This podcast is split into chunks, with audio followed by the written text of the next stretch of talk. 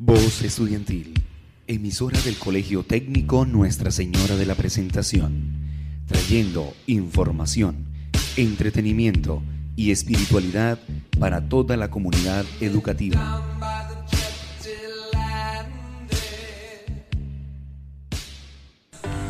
Los saludamos desde tu voz estudiantil, donde una vez por semana podrás encontrar conversatorios sobre tu salud mental, ya que para nosotros es muy importante informarlos sobre ella. Escúchanos desde las 6 a.m., no te los pierdas. Damos la bienvenida a todas las personas que nos están acompañando el día de hoy en este nuevo programa. Esperamos que todos se encuentren excelente. Hoy tenemos un tema del que se nos hace muy importante hablar los trastornos alimenticios. Pero antes de empezar, los dejamos con esta canción. Este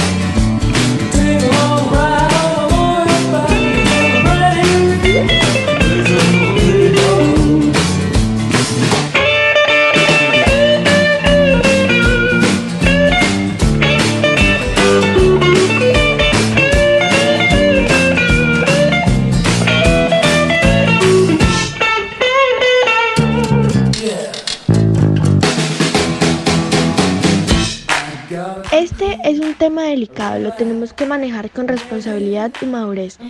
¿Qué es el trastorno alimenticio? Son afecciones graves de salud mental. Implican problemas serios sobre cómo se piensa sobre la comida y la conducta alimenticia. Se puede comer mucho menos o mucho más de lo necesario. Queremos que todos ustedes se queden muy informados respecto a este tema, por eso mi compañera Loren nos va a contar cuáles son los diferentes tipos de trastornos alimenticios. Bueno, tenemos varios tipos de trastornos alimenticios. Unos de ellos son atracones de comida, bulimia nerviosa y anorexia nerviosa. Es muy interesante saber cómo la mente nos controla todo. Por eso es muy importante mantenernos sanos emocionalmente. A continuación vamos a un pequeño corte y ya volvemos. Corona Radio invita a todos los estudiantes a tomar conciencia y se acerquen con las personas más queridas de nuestro hogar para que estos sean los primeros en recibir la vacuna contra el coronavirus, virus que tanto daño nos ha causado. Para más información visita la página web www.minsalud.gov.co. Protégete y protege a los demás.